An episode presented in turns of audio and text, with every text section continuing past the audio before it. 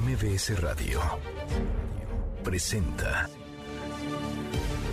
una forma distinta del periodismo de actualidad, donde las claves son informar, cuestionar y entretener. Manuel López San Martín en MBS Noticias.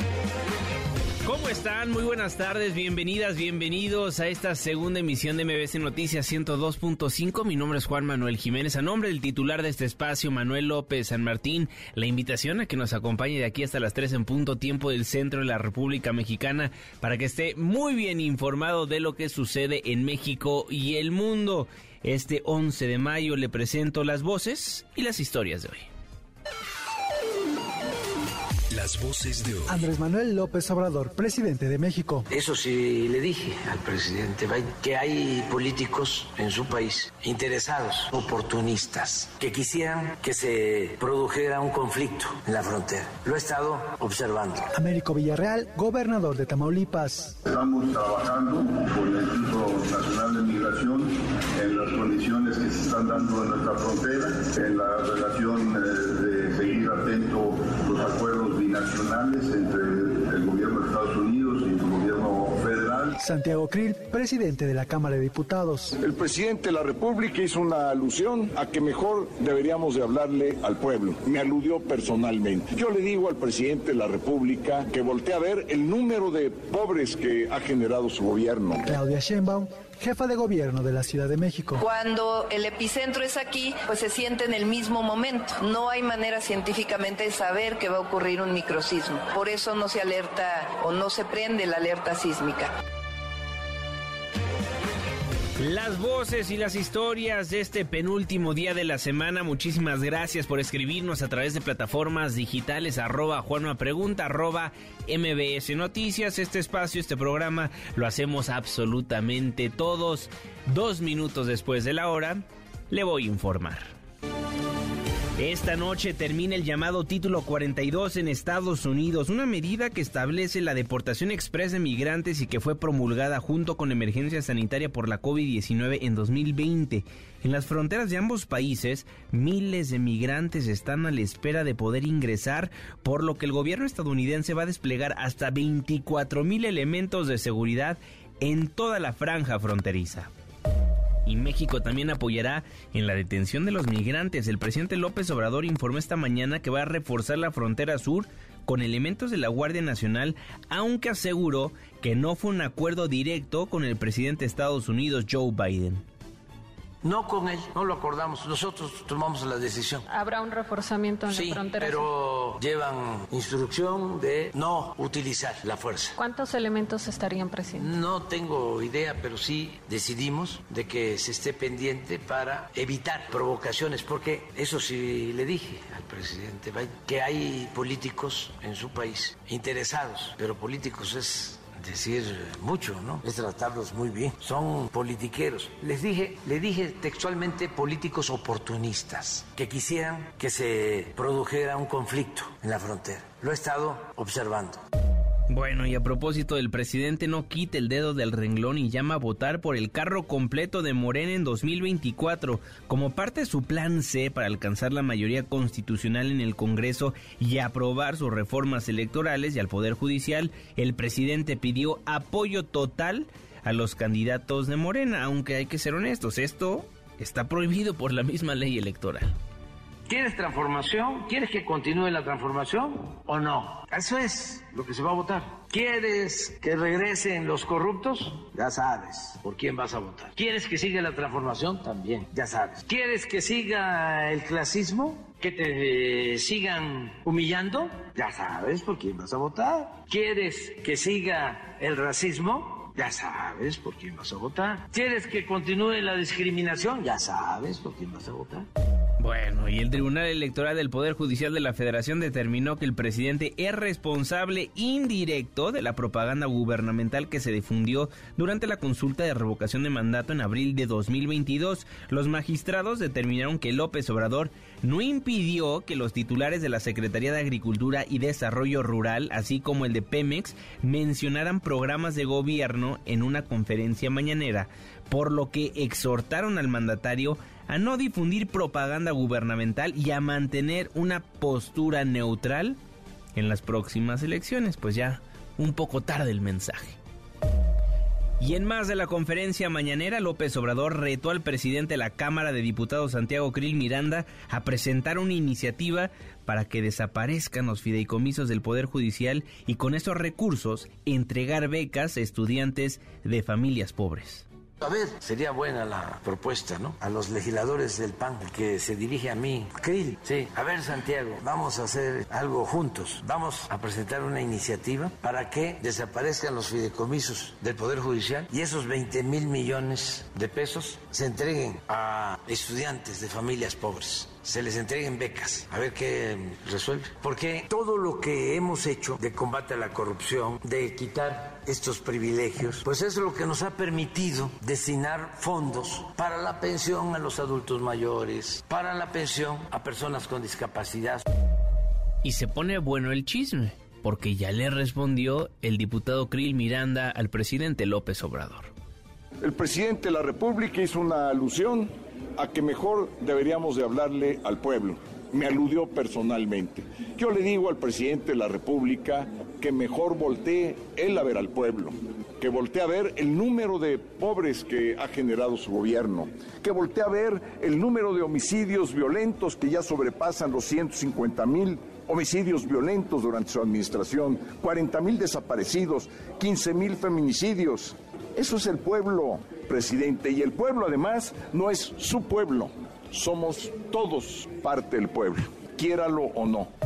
Traen pique el presidente Andrés Manuel López Obrador y el presidente de la mesa directiva de la Cámara Baja, Santiago Krill Miranda. Es la segunda vez en cinco días que hay retos, enfrentamientos desde la mañanera, desde redes sociales entre ambos políticos mexicanos. Oiga, ¿sintió el sismo anoche? ¿Se movió su casa, la tierra en su colonia? Déjenos saber a través de las redes sociales. Lo que sí es una realidad es que no sonaron las alertas sísmicas, pese a que hubo una noche de microsismos en la capital del país. Anoche se registró, por si no sabía, un sismo de magnitud 3 que se sintió bastante fuerte en algunos puntos de la Ciudad de México. Hasta el momento van ocho réplicas y además en la madrugada se registró un microsismo de magnitud 1.8 con epicentro al oeste de la alcaldía Cuauhtémoc. Habló al respecto en su conferencia Claudia Sheinbaum Pardo, explicó por qué no sonaron las alarmas. Cuando el epicentro es aquí, pues se siente en el mismo momento. No hay manera científicamente de saber que va a ocurrir un microsismo. Por eso no se alerta o no se prende la alerta sísmica. El día de mañana yo tengo una reunión con estos, con este grupo de científicos de la red de microsismos, pues para que ver si nos pueden dar una explicación mayor y que puedan emitirla también a la ciudadanía. Esperaremos esa explicación, si no, más adelante nosotros platicaremos con los expertos. Y en información internacional, el presidente ucraniano Volodymyr Zelensky dijo que su ejército está retrasando su esperada contraofensiva contra las fuerzas de ocupación rusas, rusas porque Ucrania carece de suficientes armas occidentales para tener éxito sin sufrir demasiadas bajas. Buenas noticias, Memo Guerrero. Mi querido Juanma, pues hoy vamos a hablar de series, de series de televisión. ¿Ves series de televisión? Muchas. Muchísimas series. Salió el ranking de las 50 mejores series de todos los tiempos. Ándale. Si a usted le gusta, no sé, por ejemplo, el Doctor House o La Ley y el Orden o Friends. Grey's Anatomy o Friends, por ejemplo. ¿No? Algunas de estas salen en el listado. Vamos a platicar cuál es la primera. No sé si se imaginan cuál es la, la mejor serie de todos los tiempos, según la crítica, pero bueno, ya lo platicaremos al ratito. Breaking Bad. Al ratito lo platicamos. Muy bien. Muchísimas gracias, Memo Guerrero. Gracias. Nicolás Romay, los deportes. Juanma, con el gusto de saludarte a ti y a toda la gente. Hoy hablaremos de la liguilla del fútbol mexicano, cuartos de final que ya arrancaron, empate entre Santos y Rayados y victoria importante del América. Hablaremos de eso y más. Muy bien, mi querido Nicolás Romay, muchísimas gracias a todos por escribirnos ya a través de redes sociales arroba Juanma Pregunta, muchísimas gracias. Ya pronto regresa Manuel López San Martín. Me están diciendo aquí que para cuándo. Pues está disfrutando de su luna de miel. Déjenlo en paz. Está disfrutando a su esposa, a su bebé que viene en camino. Entonces ya el próximo lunes va a poder escuchar la dulce voz de Manuel López San Martín. Termina la aplicación del título 42 por parte del gobierno de Estados Unidos. ¿Qué deben hacer las autoridades de México?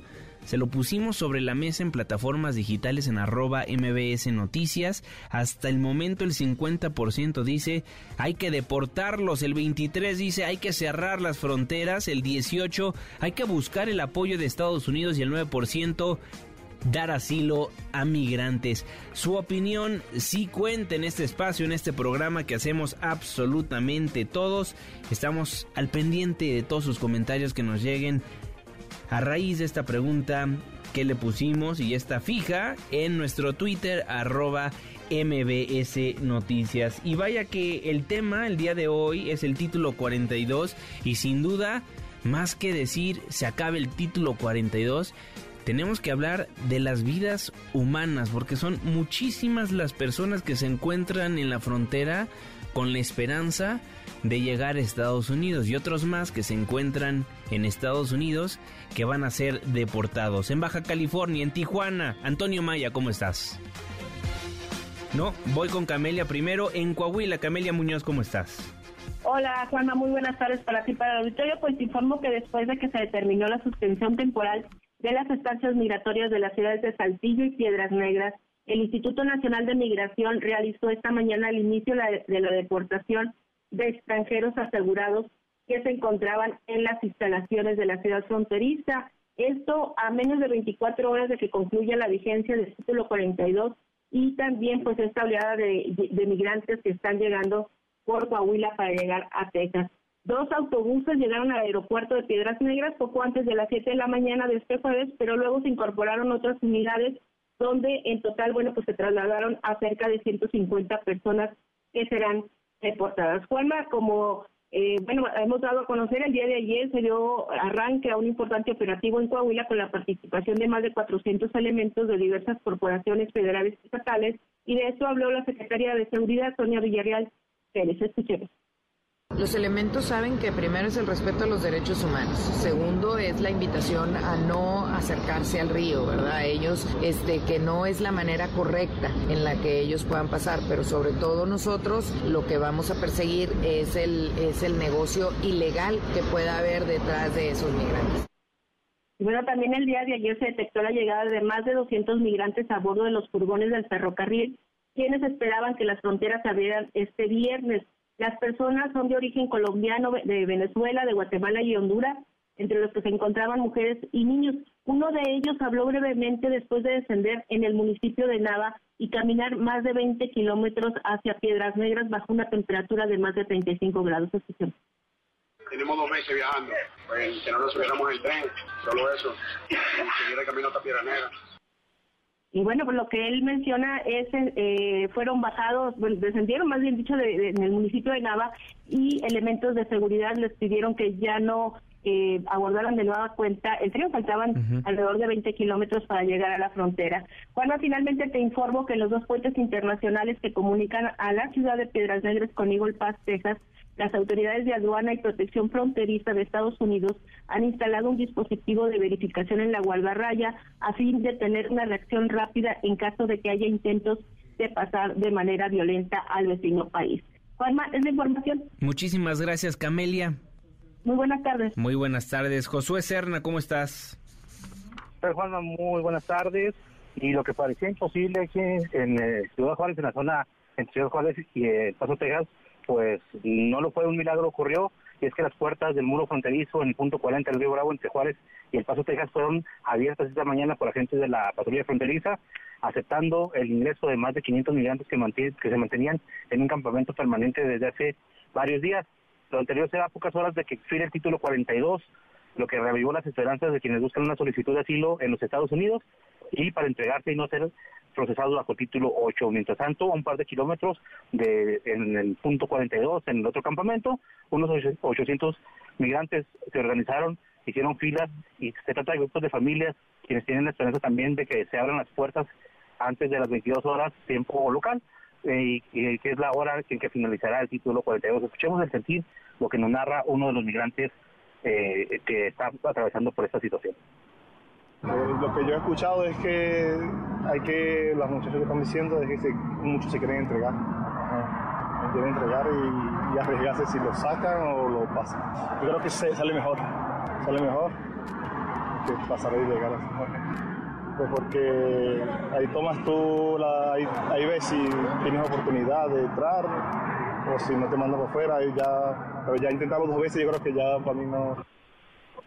Bien, eh, que mantienen aquí familias, principalmente se trata de familias quienes están eh, bajo las inclemencias del, clima, el sol es bastante fuerte, estamos arriba de 30 grados y tienen que soportar esta este este clima eh, del desierto. Y también en el perímetro de los campamentos se mantiene la vigilancia del lado norteamericano con la Guardia Nacional de Texas y la policía mientras eh, que en el lado mexicano pues carecemos de, vigilancia o algún tipo de operativo de los tres niveles de gobierno. Juan Manuel, hasta aquí mi reporte. ¿Ni la Guardia Nacional ni la SEDEN están por allá? No, no hay, no hay ni policía municipal, policía estatal, uh. Guardia Nacional mexicana no, no hay absolutamente ningún tipo de, vigilancia del lado mexicano. Ni protección civil, nada. Tampoco protección civil, no hay tampoco el Instituto Nacional de Migración, no hay agentes de migración tampoco del lado mexicano. Bien, muchísimas gracias. Fuerte abrazo, Josué Serna, hasta Chihuahua. Gracias, abrazo de regreso. Ahora vamos, ya tenemos al padre. En la línea telefónica de MBS Noticias nos acompaña el sacerdote Javier Calvillo, el director de la Casa del Migrante en Ciudad Juárez, Chihuahua. Padre, un placer saludarlo. ¿Cómo está? Muy bien, gracias a Dios. Acá saludos desde Ciudad Juárez, Juan Manuel, a ti y a todo tu público. Muchísimas gracias, padre. Muchas veces nos enfrascamos en los medios de comunicación y más en el centro de lo que está sucediendo políticamente, de lo que va a suceder con el título 42. Pero ustedes, padre, me imagino que ya lo están viviendo en las casas de distintos migrantes allá en Ciudad Juárez. Sí, yo creo que de veras, este, es interesante lo que comentas, Juan Manuel, porque ahorita todo se ha centrado en el final del título 42. Pero nadie se ha preguntado cómo fue el inicio, cómo fue el caminar, cómo ha ido a la mitad y cómo estamos ahorita al concluir. Yo creo que de veras nos estamos centrando ahorita en el final, pero nunca en todo este tiempo que duró, si afectó, si ayudó, por qué se hizo, por qué se, quién autorizó, hubo realmente apoyo de ambos lados, trajo beneficio o fue afectó realmente la migración. Entonces yo creo que ahí definitivamente está para decir, padre, hay impacto, claro que hay impacto. ¿Por qué? Porque yo creo que todo este, todo lo que está ahorita pasando es precisamente de estos esquemas, de estos juegos políticos, de estos acuerdos políticos que se hacen desde arriba, sin importar el impacto que pueda haber en la sociedad. Vaya, por ejemplo, en Juárez Mira, recuerdo los, este, los que murieron en el incendio, los que están graves, que también ya no se ha hablado. Mira, como si nada hubiera pasado. Los secuestros, los inmigrantes que se han encontrado ecuatorianos muertos jóvenes, las maestras ecuatorianas que se han encontrado muertas con grilletes y que se paga el secuestro, todo el crimen organizado, todo lo de los polleros, todo lo que ha afectado también en cuestión ¿por qué abrir tanta puerta? Primero que la 30, luego que la 40, y luego que la 46 y luego la 38, cuando son puertas que se abren para dar mantenimiento al mismo muro. Entonces, ¿por qué se abren en diferentes lugares? ¿Qué estrategia? ¿Qué juegan? ¿Qué hacen? Y luego el decir, eh, México es un país seguro. Yo no sé a qué se refieren seguro, eh, a lo mejor el seguro social, pero yo creo que ya también está decayendo. México es un país seguro y es curioso que digan Estados Unidos sin, México no hubiéramos podido lograr este triunfo del título 42. Entonces yo creo que de veras es, es, un, es algo, yo creo que fue un plan que hizo mucho daño, que afectó no nomás a Juárez, sino a muchas fronteras, pero lo triste que muchos migrantes en esos acuerdos o en esas estrategias, los migrantes son los que pagan las consecuencias en la muerte, en los secuestros, ahora podemos decirle en lo que pasó precisamente en el, Instituto Nacional de Migración, aquellos que están graves, aquellos que murieron, aquellos que desaparecieron. Ahora, padre, ¿sí entienden lo que está sucediendo los migrantes? Porque por supuesto que dejan su país para enfrentarse a otro con inseguridad, con pobreza, con una, pues, una manera de manejar las cosas en materia de derechos humanos que no es la ideal y cuando llegan a la frontera con la ilusión de cumplir un sueño, un sueño americano, se dan cuenta de todo lo que está sucediendo alrededor. Por eso la pregunta de si realmente entienden los migrantes, tomando en cuenta que también tienen muchos otros problemas, lo que está sucediendo con estas políticas públicas. Mira, yo te, yo te puedo compartir, Juan Manuel, este, desde hace años, este, dos, tres años, Ahorita una de las migraciones, uno de los rostros de migración que ha afectado también el título 42, que también ha afectado mucho, son los migrantes mexicanos desplazados. Y muy poco se habla de eso, ¿eh? Se habla de, eh, eh, de los de Ecuador, se habla de los de Haití, de los de Cuba, se habla ahora de los de, de Oriente y todo lo que hay. Pero yo creo que de veras, un país, un gobierno que está creciendo cada día más también su población desplazada mexicana por violencia, por inseguridad, por muertes, por secuestro, por pobreza. Yo creo que de veras no tenemos ni la cara de decir, de señalar, de criticar o de aceptar esas estrategias. Cuando mi pregunta siempre fue en estos acuerdos, ¿y los mexicanos? O sea, ¿qué pasa pues con ellos? Ni se habla, ni se defiende, no tienen derechos. Entonces, yo creo que de veras, México es triste que hagan acuerdos cuando no hay una política migratoria clara. No hay, de veras no sabemos si lo lleva a gobernación o lo lleva a relaciones exteriores. Mira el caos del, del, del, accidente que pasó en migración. Pues no sabemos si es migración, si es gobernación, y ahí está la palotita y todavía no se ha resuelto el problema. Entonces, yo creo que de veras, no puede haber ese acuerdo, no puede haber toda esta situación incluso yo no entiendo por qué México puede ser un país seguro cuando está desplazándose cada día más mm, hermanos mexicanos y que están también aquí en muchas partes del muro y que están en muchas partes del río y que están en muchos de nuestros albergues. Entonces, yo creo que aquí también es algo muy crítico, muy doloroso cuando este se habla de seguro, de ayudar, de ver, de hacer todo esto. Y hay que ver que cuando hablamos de toda esta población hay que también incluir a los mexicanos, así como hablamos de Nicaragua, de Ecuador, de Venezuela, de Cuba, de Haití, de todo aquello de ahora de Oriente, hay que también hablar de los mexicanos porque es una realidad y aparte porque sería también cómodo decirle a México, pues se miraría mejor calladito, sea, si no hablara porque pues habla de esto, esos acuerdos cuando también usted tiene una realidad muy cruel. ¿Qué va a estar sucediendo mañana? Muchísimos más migrantes, me imagino, están llegando a las fronteras. ¿Cómo está Ciudad Juárez, padre? Mira, ahorita Ciudad Juárez de veras está muy crítico. Lo hemos visto en cuestión de, eh, digo, se están abriendo tantas puertas. Creo que hasta mil o dos mil están pasando diarios. Toda la gente, eso de abrir las puertas atrae mucho a los migrantes. Claro. La semana pasada, la semana antepasada, nosotros teníamos casi 500 migrantes. Hasta la fecha ahorita ya nomás tenemos 80 o 100 migrantes. ¿Qué es lo que pasa? El migrante ya no quiere albergues. El migrante, como están abriendo puertas, todos quieren irse a quedar ahí en el río.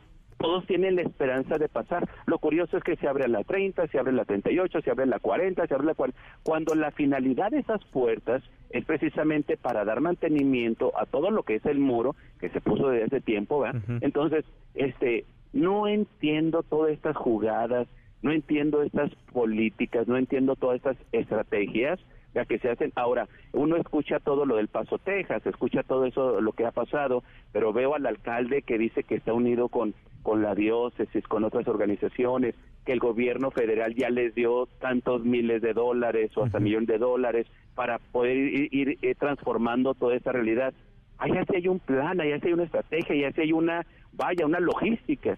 Pero en México pues, no hablamos de logística, ni de plan, ni de ayuda, ni de nada. Qué cosa. Javier Calvillo, director de la Casa del Migrante en Ciudad Juárez, Chihuahua. Padre, le aprecio enormemente estos minutos. Muchas gracias. No, al contrario, gusto saludarlos y desde Ciudad Juárez, mucho gusto. Muchísimas gracias, el padre Javier Calvillo, para fortuna nuestra en MBC Noticias 102.5.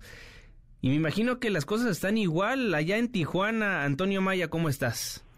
Hola, ¿qué tal, Juanma? Muy buenas eh, tardes. Eh, comentarte desde acá de Tijuana, Baja California, que eh, sí, la situación está un poco complicada debido a que entre 500 y 700 personas migrantes están llegando desde hace eh, tres semanas diariamente a esta frontera. También decirte que en entrevista con varias personas migrantes de distintas nacionalidades que pernoctan en albergues de Tijuana, no está dentro de sus intenciones el ingresar a Estados Unidos de manera ilegal debido a las fuertes sanciones que conlleva el título 8, el cual entrará en vigor durante los primeros minutos de este viernes 12 de mayo. Platicamos eh, con varias personas, entre ellos con la señora Gineisi Olalde, de nacionalidad cubana, y que huyó hace seis meses de su país por cuestiones políticas. Comentó que ella y su esposo no ven factible ingresar a la Unión Americana de manera ilegal, ya que no quieren tener problemas con las autoridades. Gineisi, que tiene cuatro meses de embarazo, dijo que actualmente están en espera de una cita a través de la aplicación CBP One para poder ingresar de manera legal a Estados Unidos. Eh, también comentarte, Juanma, que eh, a la altura del fraccionamiento Soler eh, en, Tijuana eh, están en más de 300 personas en el doble muro fronterizo en territorio estadounidense en espera que las autoridades de la patrulla fronteriza, las, autoridades migratorias de, aquel país procesen sus solicitudes. las cuales han ido de manera lenta los, los, con las personas que hemos podido platicar nos dicen que los agentes del CBP les comentan que sean pacientes, ya que ese proceso será lento porque hay demasiadas personas que quieren ingresar a Estados Unidos a solicitar asilo político. Así las cosas a unas horas de que finalice el título 42 aquí en Tijuana, Baja California, Juan Mar. Antonio, entonces de lo que nos comentas, si están conscientes del título 8 los migrantes tan siquiera con los que platicaste, ¿no? Al menos en los albergues de Tijuana, platicando con los que están en el, en el albergue eh, Movimiento Juventud 2000, que es uno de los albergues que está a siete minutos caminando hacia el puerto fronterizo de El Chaparral y de la Garita de San Isidro, ellos sí son muy conscientes de las consecuencias que va a traer el título 8, por lo cual ellos no, no está dentro de sus intenciones ingresar de manera ilegal a Estados Unidos. En ese albergue comentarte que hay más de 250 personas personas eh, de distintas partes del sur de México, principalmente de Michoacán, que son desplazados de violencia, y de otras partes del mundo, como de Colombia, Venezuela, Ecuador. Y estas personas, al llegar a este albergue, se les eh, notifica, las autoridades de este albergue les notifican eh, las consecuencias que podría traer el título 8. Bien. Antonio Maya, muchísimas gracias. Un saludo al auditorio, Juan Le recuerdo, el título 42 vence la medianoche del día de hoy. Entraría este título 8, que, es inclusive más fuerte que el título 42. Es más duro. Si los migrantes no entran por la vía legal a Estados Unidos, van a ser expulsados. Los van a registrar. Inclusive podrían acabar en la cárcel. Por eso hemos hablado a lo largo de los últimos días de las consecuencias del título 8 y del fin del título 42. Y por eso quisimos comunicarnos con el sacerdote Javier Calvillo, el director de la Casa del Migrante en Ciudad Juárez, Chihuahua, para que nos dé a conocer realmente qué sucede en la frontera. Porque luego desde el centro lo vemos muy distinto. Hablamos de políticas públicas, qué está haciendo Estados Unidos, qué está haciendo México, pero no cómo lo viven los migrantes. La pausa ya vuelvo. MBS Noticias con Juan Manuel Jiménez, en ausencia de Manuel López San Martín. Regresamos. MBS Noticias con Juan Manuel Jiménez, en ausencia de Manuel López San Martín. Continuamos. Gracias por continuar con nosotros en MBS Noticias 102.5. Mi nombre es Juan Manuel Jiménez en todas las redes arroba Juanma Pregunta. Se declaran las autoridades de Estados Unidos listas para implementar las acciones tras el fin del título 42. Hatsiri Magallanes. ¿Qué tal, Juanma? Buena tarde. En efecto, las autoridades de Estados Unidos que encabeza Joe Biden se declararán, se declararon el día de hoy listas para implementar estas acciones y también medidas adicionales para frenar la migración irregular en su país, todo eso tras poner fin al título 42 y ahora aplicar el título 8 que de igual manera pues les permite deportar a migrantes que intenten ingresar de forma ilegal.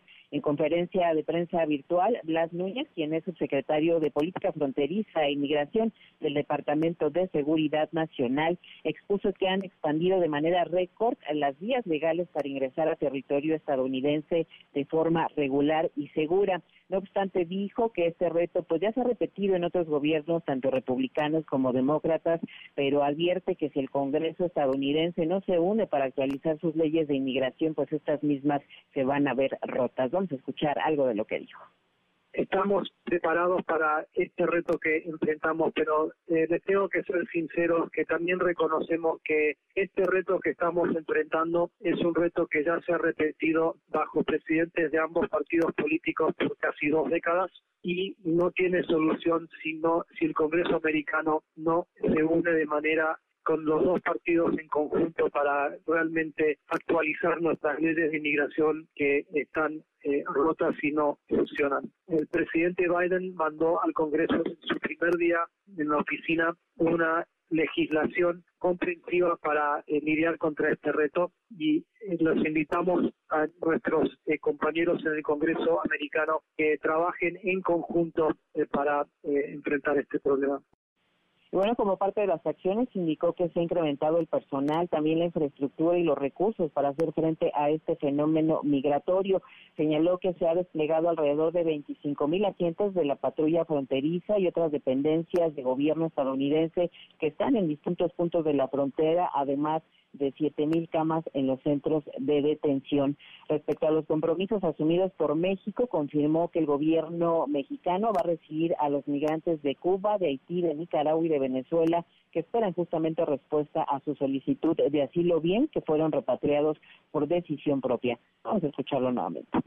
El gobierno de México anunció la semana pasada que van a aceptar la devolución de eh, nacionales de Cuba, Haití, Nicaragua y Venezuela para seguir en vigencia, para que continúen estos procesos que han sido tan exitosos en reduciendo eh, la migración de, nacionales de esos países y dándoles eh, esperanza que pueden venir a los Estados Unidos directamente y eso incluiría también las personas que de esos países que vuelven de manera voluntariamente.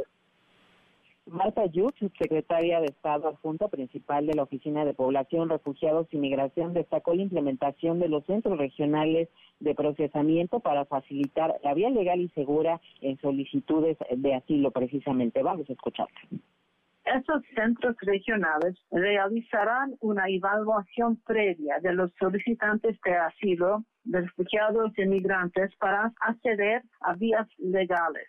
Los solicitantes serán evaluados en esas oficinas para determinar si pueden ser elegibles para el estatus de refugiados u otras vías legales a los Estados Unidos y eventualmente a otros países como Canadá y España.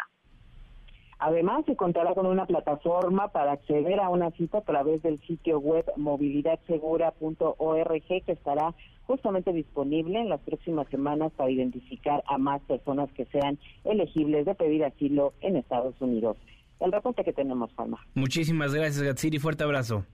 Gracias, buenas tardes. José Alfredo Lisiaga, en Tamaulipas, ¿qué sucede? ¿Cómo estás? buenas tardes, Juan Manuel. Buenas tardes, el auditorio. A unas horas de la finalización del título 42, autoridades estatales y federales iniciaron un operativo espejo para blindar la frontera tamaulipeca. El objetivo, dijeron, es prevenir la concentración masiva de inmigrantes que sean deportados y evitar el cruce de las personas hacia Estados Unidos. El titular de la Oficina de Representación del Instituto Nacional de Migración en Tamaulipas, Segismundo Dovín Martínez, dijo que autoridades de seguridad han desplegado personal y vehículos para vigilar la frontera de Tamaulipas desde Matamoros hasta Nuevo Laredo, documentar que las autoridades tamaulipecas piden a los migrantes que deseen cruzar Estados Unidos a que no acudan físicamente a la frontera, sino que realicen incluso desde sus países sus solicitudes de asilo a través de las aplicaciones CBP One para hacer sus citas respectivas.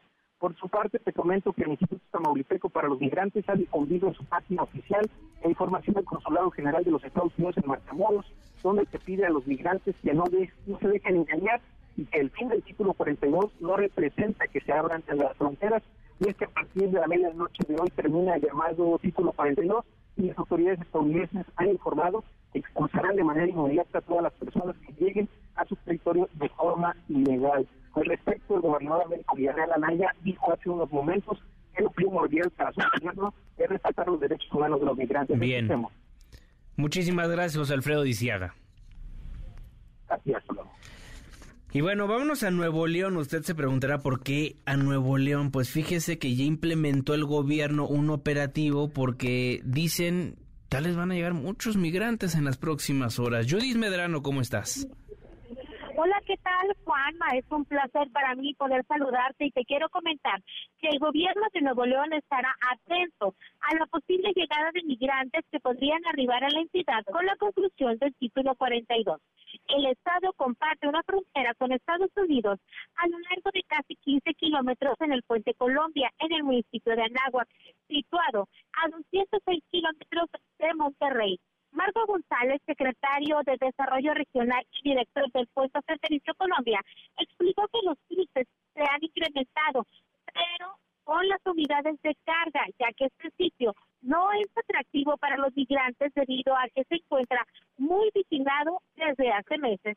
¿Qué fue lo que nos dijo Marco González? Alba, te invito a escuchar. No, hay que recordar que Colombia nunca ha sido tema de migración eh, de la crisis esta que está pasando últimamente en los últimos meses. No ha habido ningún incidente en Colombia y la seguridad que tenemos del resguardo del puerto, Colombia no corre ningún tipo de peligro. Entonces, todo lo que está sucediendo en las otras fronteras, Reynosa, Bronzeville, Matamoros, no es tema aquí en Nuevo León y estamos blindándonos para que no, no sea tema, no que estemos confiados, pero dado que nuestra frontera es tan controlada y tan segura que la tenemos, es más, no, no se atreven hasta ahorita a pasar por ahí. Pero ojo, Juanma, aún y con ello, en caso de ser necesario, se va a apoyo humanitario para migrantes. Así lo expresó Marta Herrera González, titular de la Secretaría de Igualdad e Inclusión del Gobierno del Estado, a quien vamos a escuchar. Siempre muy atenta de atender a la comunidad migrante. Estamos listos, este, hemos estado listos, hemos estado trabajando eh, de manera coordinada con todas las, las casas y las organizaciones de la sociedad civil que apoyan a migrantes y nosotros eh, estamos al pie del cañón preparados con lo que se requiera, alimentos, agua y demás para esto. De igual manera mencionaron van a, a continuar los apoyos que se brindan a organizaciones migrantes, entre ellas Casa Indy y Casa Monarca. Juan Manuel, esta es la información desde Monterrey. No voy a Muchísimas un abrazo gracias. para la Ciudad de México. Igualmente, Judith, fuerte abrazo. Irineo Mujica, director de la organización Pueblos y Fronteras, un placer saludarte. ¿Cómo estás? Muy bien, muy bien, gracias. Irineo, ¿dónde te encuentras físicamente ahorita? Pues aquí en El Paso, Texas. Estaba viendo la situación, estuve en, en Ciudad Juárez, estamos ve- monitoreando un poco la situación, ver, ah, pues, o sea, ahora sí que lo, lo que está pasando desde el fin del título 42. ¿Y qué es lo que va a pasar? ¿Cómo ves las cosas, Irineo? Tú que conoces muy bien cómo funcionan las políticas públicas en materia de migración y has caminado literalmente del sur al norte en nuestro país acompañando a migrantes. Pues veo un bastante esfuerzo grande para tratar de, terminar con bien el título el título 42 creo que se ha hecho de un esfuerzo eh, pues realmente significativo para poder procesar también para controlar los flujos migratorios. O sea está surtiendo efecto. También tienden a a muchas personas que algunos se han entregado, algunos se están procesando por medio de, de, o sea, ahora sí que de toda la fuerza que ha desplegado el, la administración de Joe Biden, también existe un, un bastante trabajo por parte del, pues ahora sí que de todas las instancias para tratar de, de terminar con esto y se ha, se ha hecho, se podría al menos en Ciudad Juárez, yo lo que veo es que se ha hecho pues buen trabajo en este sentido. Muchos de los migrantes también han recibido, algunos han recibido esa documentación que le están dando para que procesen sus casos en sus estados y les aceptan, este, los procesan y, los mandan a, a su país, lo cual no quiere decir que les van a dar el, este, ahora sí que el a la forma, ya cuando entras dentro del país puedes tú aplicar de una manera directa con el, el, el el- con migración y ellos este te procesan, te hacen una petición y te dan que te vayas al lugar donde tú te vas a sacar con tus familiares y ahí terminar tu proceso, lo cual no quiere decir que te vas a quedar, pero sí quiere decir que al menos vas a ser procesado y en ese tiempo ir a huellar, después de eso, pues, o sea, comienza tu trabajo. No muchos de ellos van a tener la oportunidad de quedarse, pero sí van a durar años antes de que realmente sean expulsados, porque el sistema migratorio pues está sobresaturado durante muchos, muchos años no se mueve ni para un lado ni por el otro, puesto que siempre esto se ha vuelto político y esto no realmente permite ni un lado ni el otro que, que se mueva. Y ahora va a estar mucho más saturado, ¿no, Irineo? Porque vemos que muchos migrantes no conocen a ciencia cierta lo que significa el título 8 o el título 42, ¿o cómo lo ves tú? Sí, definitivamente es una desinformación muy grande eh, de parte, esto, todo se ha vuelto político precisamente porque, por ejemplo, si tú escuchas las, las noticias Fox News o cualquier republicano, siempre habla de están las fronteras abiertas, Joe Biden tiene fronteras abiertas, abiertas, abiertas, los está dejando pasar, ahí está libre y, y los, los, los, demócratas, este, pues uh, pareciera que hablan entre ellos y no realmente se enfocan en la comunidad migrante y la, y la comunidad migrante, la frontera está cerrada, o sea, está cerrada, pero también al mismo tiempo les dice, está una aplicación, está esto, está el otro. Entonces, hay dobles discursos de parte de los dos partidos y en estos dobles discursos crean más la confusión en, ese, pero es más la el, sus mensajes de la, tanto republicanos como demócratas están más enfocados en, en sus electorados. Uh, el demócrata pensando realmente, pues, o sea, tratando de diferenciar sus políticas que realmente son las mismas que las de las, de este Donald Trump y, y que son muy, muy poca la diferencia, más sin embargo en la retórica en este en este cambio pues a veces o sea se habla bonito y se pega duro y sin embargo los, los republicanos pues tienen miedo la gran mayoría de ellos tienen miedo que la comunidad migrante si se hiciera ciudadana o, o termina en los Estados Unidos va a terminar votando demócrata y, y por eso es que no se mueve realmente y sin embargo se sigue saturando como dijiste tú ha aumentado muy significativo el número de migrantes hay una estabilización social en, en eh, pues en básicamente mucho Latinoamérica que ha venido estas olas fuertes de ya sea de, de, venezolanos y de esto y, y, aunque quisiéramos pensar que o sea que esto va a parar o que es desinformación o lo que sea no la verdad es que la situación está está está difícil y cuando está difícil la gente está saliendo y aunque el título 42 visibiliza un poco la migración no realmente ellos comenzaron meses antes de título título 42 se, se terminara más sin embargo el estar siendo bombardeada la frontera de los dos lados incrementa estos números y creo que está haciendo buen bien en procesar lo que es creo que es uh, algo bueno que volvamos a la normalidad y que las personas que tengan derecho a, asilo pues sean procesadas a pesar de que tenemos este sistema migratorio que los mismos Estados Unidos por sus cuestiones políticas este pues la, la, la tiene ahora sí que entre el fuego cruzado, ¿no? Bien. Irineo Mujica, muchísimas gracias por estos minutos. Fuerte abrazo. Gracias y hasta luego. El director de la organización Pueblos Sin Fronteras en la segunda emisión de MBC Noticias 102.5. Pero ¿qué pasa en la Casa Blanca? ¿Qué pasa en Washington? José Díaz Briseño, siempre un placer saludarte. ¿Cómo estás? ¿Qué tal, Juan Manuel? Así es, pues como sabes, Estados Unidos prepara toda una batería de políticas para hacer frente al fin del título 42, la política de expulsión de migrantes iniciada durante la pandemia bajo el gobierno del expresidente Donald Trump. Hoy mismo el secretario de Seguridad Interna de Estados Unidos, Alejandro Mayorkas, aseguró que Estados Unidos, entre toda esta batería de eh, cuestiones para hacer frente al incremento de migrantes llegando a la frontera, incluye la propia colaboración con México y aseguró hoy Mayorkas que el gobierno de México está tomando medidas de control en coordinación con Estados Unidos. Esto luego de que funcionarios estadounidenses aseguraran antier que México se dispondría a enviar eh, pues algún tipo de reforzamiento a la frontera con Guatemala. Hay que escuchar en estos momentos al secretario Mallorcas hablar sobre la colaboración con México. Ya estamos viendo un gran número de encuentros en ciertos sectores de la frontera. Esto ejerce una presión increíble sobre nuestro personal, nuestras instalaciones y nuestras comunidades con las que nos asociamos estrechamente. Nos preparamos para este momento durante casi dos años y nuestro plan entregará resultados. Tomará tiempo para que esos resultados se cumplan por completo.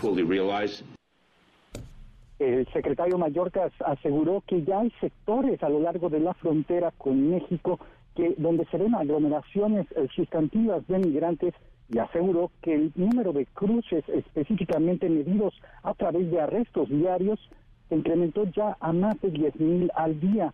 Esto marca un, punto alto, dado que apenas a finales de abril se contaban alrededor de 7.800 arrestos al día. Hay que decir también, eh, Juan Manuel, que el propio, eh, la propia Oficina de Aduanas y Protección Fronteriza detalló que una de las acciones que podría tomar en coordinación con el gobierno de México es enviar a los migrantes fuera y lejos de la frontera norte. Recordarás, eh, Juan Manuel, que a pesar de que terminen las expulsiones bajo el título 42, sigue la aplicación del título octavo y México accedió la semana pasada a recibir a migrantes de Venezuela, Cuba, Haití, Nicaragua, y, pues devueltos por Estados Unidos. Y esos serían los migrantes que en principio, de acuerdo con la Oficina de Aduanas y Protección Fronteriza, podrían ser enviados a zonas del sur de México para evitar justamente la repetición de sus intentos de cruce. Esta medianoche inicia justamente una nueva etapa y el fin de esta medida de emergencia de expulsiones bajo el título 42. Es el reporte, Juan Manuel. Muchísimas gracias, José. Fuerte abrazo. Un abrazo. La pausa y vuelvo. MBS Noticias con Juan Manuel Jiménez, en ausencia de Manuel López San Martín. Regresamos. MBS Noticias con Juan Manuel Jiménez, en ausencia de Manuel López San Martín. Continuamos. Los numeritos del día. Citlali Sainz, ¿cómo estás? ¿Qué tal, Juanma? Buenas tardes a ti, buenas tardes también a nuestros amigos del auditorio. Te presento a continuación cómo están operando en este momento los principales índices en Estados Unidos y en México. El Dow Jones Industrial pierde 0.87%, sin embargo, está ganando el Nasdaq 1.09%, pierde también el S&P BMW de la Bolsa Mexicana de Valores 0.82%, se cotiza en 55.078.99 unidades. En el mercado cambiario, el dólar en ventanilla bancaria se compra en 17 pesos con 4 centavos, se vende en 18 pesos con 2. El euro se compra en 18 pesos con 95, se en 19 pesos con 51 centavos. Finalmente te comento cómo se cotiza la criptomoneda más conocida, el Bitcoin. Está perdiendo 2.07% en esta jornada y se adquieren 473.150 pesos por cada criptomoneda. Juan es mi reporte. Buenas tardes. Muy buenas tardes, Itlali Sainz. Economía y finanzas. Eduardo Torreblanca. Don Lalo Torreblanca, ¿cómo está? Bien, ¿cómo estás, Juanma? Me da gusto saludarte y poder saludar al público que nos escucha. Buenas tardes. ¿De qué platicamos hoy? Bueno, eh, muchas preguntas con respecto a por qué la moneda mexicana está teniendo una relación con el dólar tan fuerte, por qué existe el superpeso y si esto es bueno o malo para la economía son varias razones que mantienen al peso muy fuerte frente al dólar.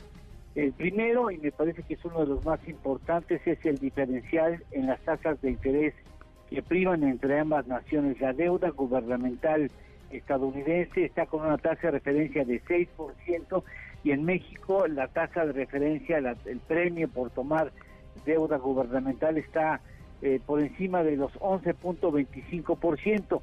Es decir, hay un diferencial de tasas muy importante que hace más atractiva la deuda gubernamental mexicana con respecto a la deuda estadounidense. Hay grandes inversionistas institucionales en el mundo, las grandes marcas financieras que manejan y administran los fondos de inversión y fondos de pensiones que buscan en todas las plazas financieras de la tierra en las que tienen mayor confiabilidad, la mayor eh, tasa posible, así de así que puedan ofrecer para que puedan ofrecer un buen rendimiento a las cuentas que administran, que son millones de cuentas y en ese sentido pues prefieren apostar y, y, colocar los recursos en aquellas plazas, en aquella deuda gubernamental, deuda soberana que ofrece mayores rendimientos. Me parece que esta es una de las fundamentales, el diferencial de tasas de interés entre la economía estadounidense y la mexicana. Otro elemento, Juanma, es el comercio exterior. En el 2022 exportamos tan solo a Estados Unidos 454 mil millones de dólares, 454 mil 930 millones de dólares para ser precisos.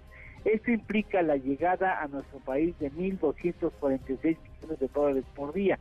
En el primer trimestre de este año logramos vender tan solo a Estados Unidos 115.493 millones de dólares, lo que habla de un promedio diario de llegada de 1.297 millones de dólares. esos recursos finalmente tienen que convertirse en pesos y demandan los pesos y eso hace que la, la moneda mexicana se ponga más fuerte. Pero además habría que considerar que el peso es la cuarta o quinta moneda más comercializada en el mundo. Hay operaciones diarias entre 4 y 5 mil millones de dólares, lo que hace que el peso se demande y eso fortalezca su posición. Y no puedo dejar de mencionar rápidamente, Juanma, los ingresos petroleros, sobre 7.600 millones de dólares, eh, los ingresos por turismo en el primer trimestre 8.338, las remesas, por supuesto, que en abril podrían ya llegar en los pasados 12 meses en 60 mil millones de dólares. Todo esto hace que la moneda mexicana en conjunto se fortalezca y por eso se habla del superpeso. Eso beneficia a unos, pero también perjudica sobre todo, por ejemplo, a las remesas, a las familias que reciben las remesas y también a los exportadores que tienen que cargar con la inflación en México y además tener que pagar más pesos por un, dólar en sus operaciones de comercio exterior. afecta a quienes reciben las remesas, pero ayuda a bajar la deuda, don Lalo Torreblanca. Pues sí, pues sí, mira, no, no es posible pensar en, beneficios generalizados o eh, en, aspectos nocivos generalizados. Hay a quienes eh, beneficia un peso duro y hay a quienes perjudica un peso fuerte, como es el caso de los exportadores y las familias, 5 millones de familias que ahora ven que sus ingresos por remesas no rinden los mismos pesos que rendían hacia el 2020-2021. Bien, ¿tenemos postre, don Lalo? Claro que sí, ya este, sigue avanzando la lucha en contra de la inflación de Estados Unidos, se da a conocer, ya se dio a conocer esta semana, que la inflación de Estados Unidos al mes de abril es de 4.9%, ya tiene 10 meses consecutivos a la baja y eso reduce la posibilidad de que la Fed tenga que siga aumentando tasas de interés, cosa que finalmente nos acaba beneficiando de una manera indirecta. Es correcto. Muchísimas gracias, don Lalo Torreblanca. Mario, Juan, me gusta saludarte. Buenas tardes al auditorio. Buen provecho a todos. Muy buen provecho, muy buenas tardes. Tenemos más buenas noticias con don Memo Guerrero. Gracias, Juanma.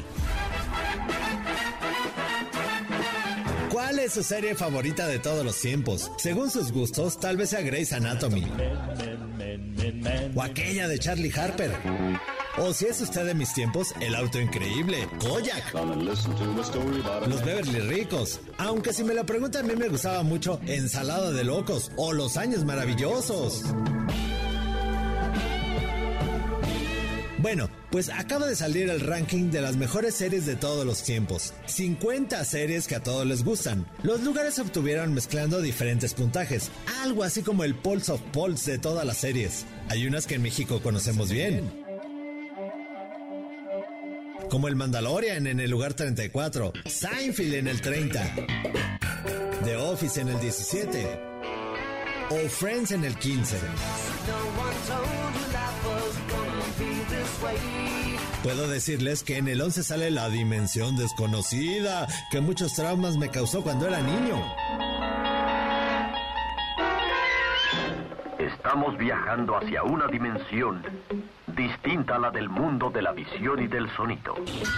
Bueno, pero aquí van los primeros lugares. En el 10, Peaky Blinders con sus bonitas boinas. En el 9, Sherlock. Benedict Cumberbatch, serie que he visto como 30 veces. En el 8, Stranger Things, cosas del diablo, diría mi mamá. 7, Better Call Saul, otra serie que he visto mil veces. 6. The Wire, una joyita que ya tiene algunos años. 5.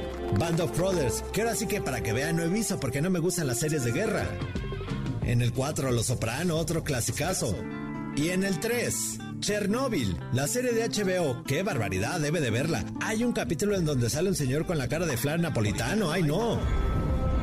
En el 2, Juego de Tronos. ¡Que viva la reina de dragones, Daenerys! La mejor serie de todos los tiempos, con calificaciones de 96, 93, 100 y 91 es Breaking Bad. Walter White por siempre, Jesse Pickman, mi héroe. ¿Está de acuerdo con este ranking? Cuéntenos y que pase usted un feliz jueves.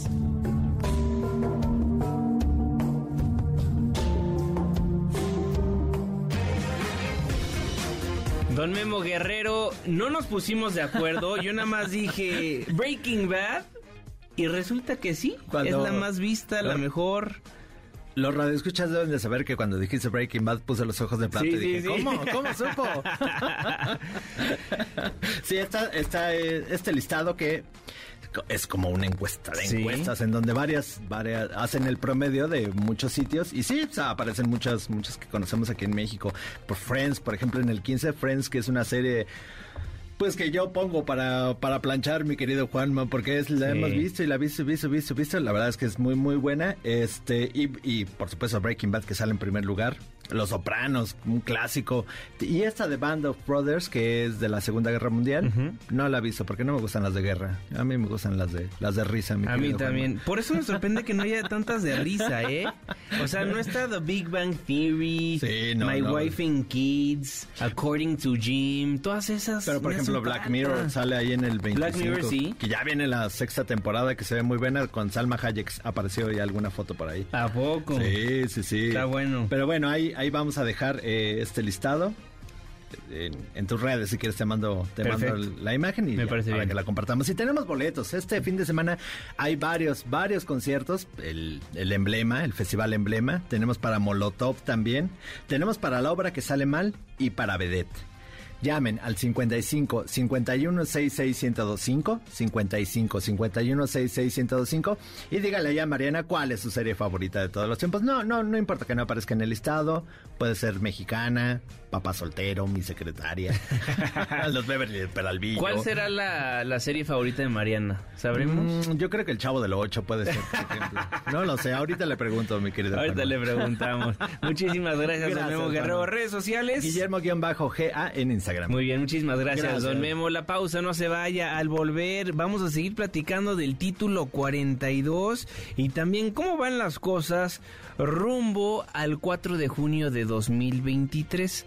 Están muy cantadas las elecciones en el Estado de México y en el Estado de Coahuila. Se lo vamos a estar preguntando a Alfonso Basilio, socio director de Político MX y de Pols MX. La pausa, no se vaya.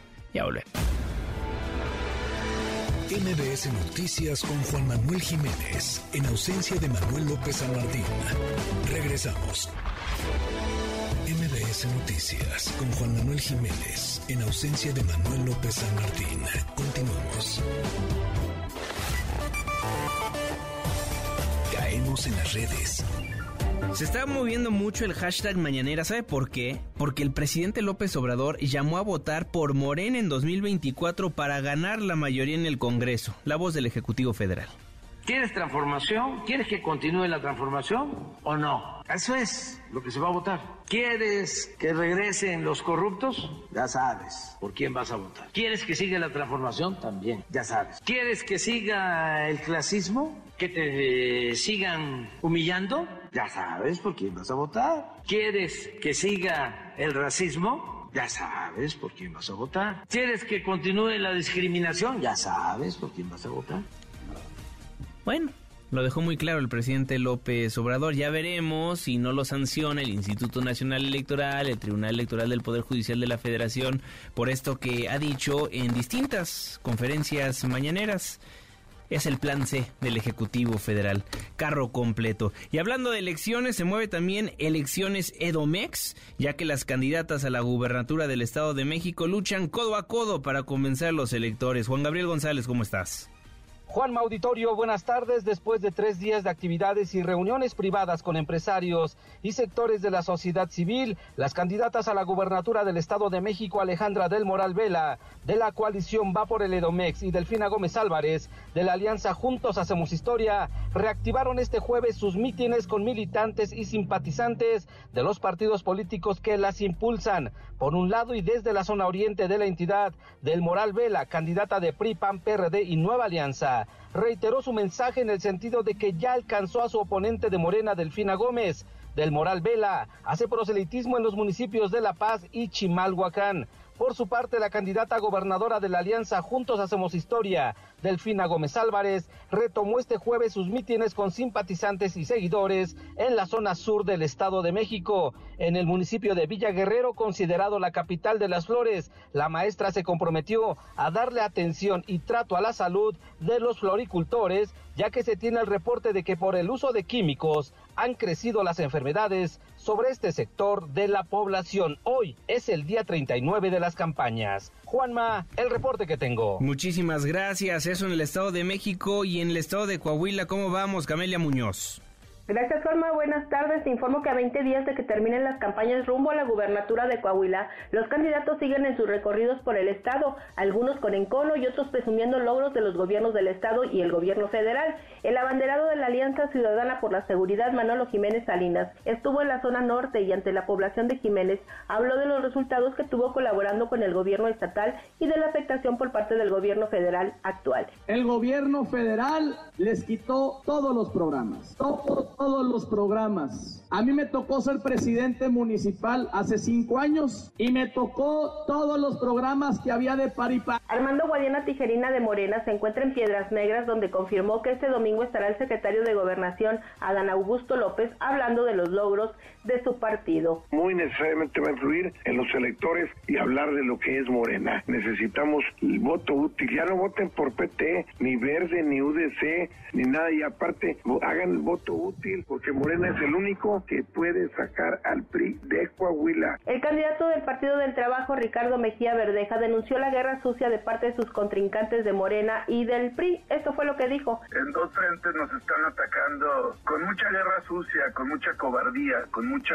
bajeza, tanto la gente del PRIAN y por otro lado la gente de Guadaña desesperada. Vamos con todo, ánimo, cuando los perros ladran es señal de que avanzamos. Finalmente, el abanderado de la Alianza Rescatemos Coahuila, Evaristo Lenin Pérez, está en el municipio de Viesca donde recibió reclamos de parte de la población. Nos han manifestado su, su clamor por justicia en términos de un abandono de tantos años, de promesas incumplidas, de de establecer acuerdos que no se que no llegan, viven sin agua prácticamente. Juanma, es la información. Buenas tardes. Muy buenas tardes, Camelia Muñoz.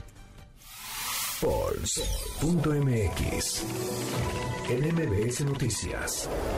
Todas las encuestas en tu mano. Pues faltan 24 días para los comicios en Coahuila y en el Estado de México. ¿Cómo va la intención del voto en esos estados? Alfonso Basilio, socio director de Político MX, de Pols MX. Siempre un placer, querido Poncho, ¿cómo estás? Estimado Juanma, un gusto estar de nuevo contigo en este programa. Un saludo, por supuesto, a toda la gente que nos escucha a través de MBS. Y pues sí, eh, se va acercando cada vez más la elección. Eh, estamos también a unos días del segundo debate en el Estado de México y la encuesta de encuestas muestra ligeros cambios que vale la pena comentar. A ver, vamos. Vamos, mira, en el Estado de México, para el corte de esta semana que estamos presentando contigo, en segundo lugar aparece Alejandra del Moral con 43% de intención de voto. Y en primer lugar aparece Delfina Gómez con 56% de intención de voto. Ahora, ¿cuál es la diferencia frente a la semana pasada? Delfina Gómez gana un punto, que a su vez pierde Alejandra del Moral. Recordemos, y esto ustedes lo pueden ver si entran a la gráfica de polls.mx, la encuesta de encuestas, eh, Alejandra del Moral había estado subiendo un punto porcentual durante el último mes de manera constante, sin embargo los últimos dos ha estado perdiendo eh, un punto cada, cada semana, lo cual pues nos habla, puede ser de su desempeño en el debate, nos habla de eh, pues cómo le, lo están percibiendo en, los mítines y en los eventos de campaña. Entonces, digamos, creo que es importante ver cómo se están comportando las encuestas y por supuesto la percepción a unos días. El próximo jueves será eh, en una semana el segundo debate del Estado de México con toda la controversia que ha habido y pues que también será, me parece, relevante eh, para, para pues, definir los votos de los ciudadanos allá en, en el Entonces sería el 56% de las preferencias para Morena, PT, Verde Ecologista de México, es decir, Delfina Gómez Álvarez, y el 43% para la oposición PRI, PAN, PRD, PANAL. Tal cual, así es como está en el corte de esta semana. Vamos a ver, En, en, una semana estaremos hablando en este espacio y será justo el mero día del debate a ver cómo están antes de ese enfrentamiento entre las candidatas. La posibilidad de ganar de Delfina dicen 97%, ¿verdad?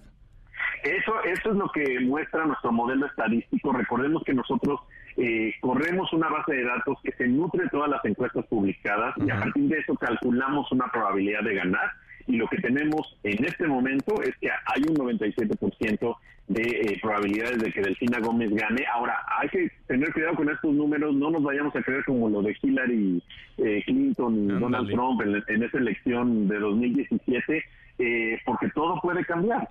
Lo que estamos viendo son las encuestas hasta el momento, la fotografía, como se, se, se dice muchas veces, pero esa es la probabilidad que tenemos hasta este momento con los cálculos de las encuestas publicadas. Bien, eso en el Estado de México, en el Estado de Coahuila, ¿cómo van las cosas? En el Estado de Coahuila hay movimientos interesantes, hay una elección que se ha ido cerrando, pero esta semana de nuevo, Juanma, tenemos eh, movimientos que le favorecen a Morena. Vamos a ver primero los números de, cómo está el corte. Eh, eh, en cuarto lugar aparece con 7% de intención de voto Lenin Pérez de la Alianza del Partido Verde y UDC. En tercer lugar aparece con 16% de intención de voto Ricardo Mejía, abanderado del PT. En segundo lugar aparece Armando Guadiana con 28% de intención de voto, él es el abanderado de Morena. Y en primer lugar aparece con 47% de intención de voto Manolo Jiménez del PAN PRI PRD. Ahora, ¿qué cambios hay frente a la semana pasada? Bueno, pues que Manolo Mejía pierde un punto, mientras que Armando Guadiana sube un punto, Ricardo Mejía baja un punto y Lenin Pérez se mantiene. Entonces, digamos, son pequeños cambios, pero estamos viendo a lo mejor cierta recuperación de Armando Guadiana, eh, lo hemos visto con más eh, actividad en, en los mítines y también ya se confirmó que las corcholatas de Morena estarán presentes para apoyar a Guadiana, que claramente va en un segundo lugar. Eh, pues para el cierre de campaña que ya será en los próximos días, nos quedan nada más unas semanas de, de poder hacer campaña para estos candidatos, Juanma. Entonces, 47% para Manolo Jiménez del PRI PAN PRD, 28 para Rica, ah, no, para Armando Guadiani, 16 para eh, Ricardo Mejía. Ricardo Mejía, ¿verdad? Entonces pierde un punto Manolo Jiménez, pero aunque este Armando Guadiana haga las paces, que lo veo muy complicado con el señor Mejía, ex subsecretario de Seguridad a nivel federal, ni con eso les alcanza para ganarle a Manolo Jiménez, ¿no? Ya está muy arriba en la encuesta. Está muy arriba, creo que una declinación que se sigue nombrando, se sigue pidiendo, sobre todo de las dirigencias de Morena, lo harían muy complicado. Eh, usualmente las declinaciones ya cuando no se puede modificar la boleta, pues son son difíciles porque pues no todos los seguidores se van de un partido al otro, ¿no? Y, y ciertamente los números pues ya tampoco dan en este momento. Sin embargo, yo reitero, esto no es definitivo. Todavía quedan algunas semanas de campaña y por supuesto esto es lo que nos reflejan las encuestas.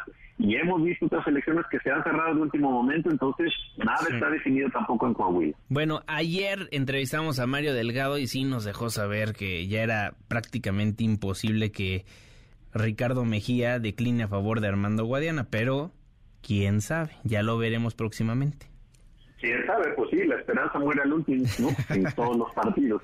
Oye, Poncho, ¿te pongo en muchos aprietos y te pregunto del Power Ranking de la Ciudad de México? No, claro que no, porque justamente hoy estrenamos el último corte del el Power Ranking de la Ciudad de México y lo tenemos justo aquí.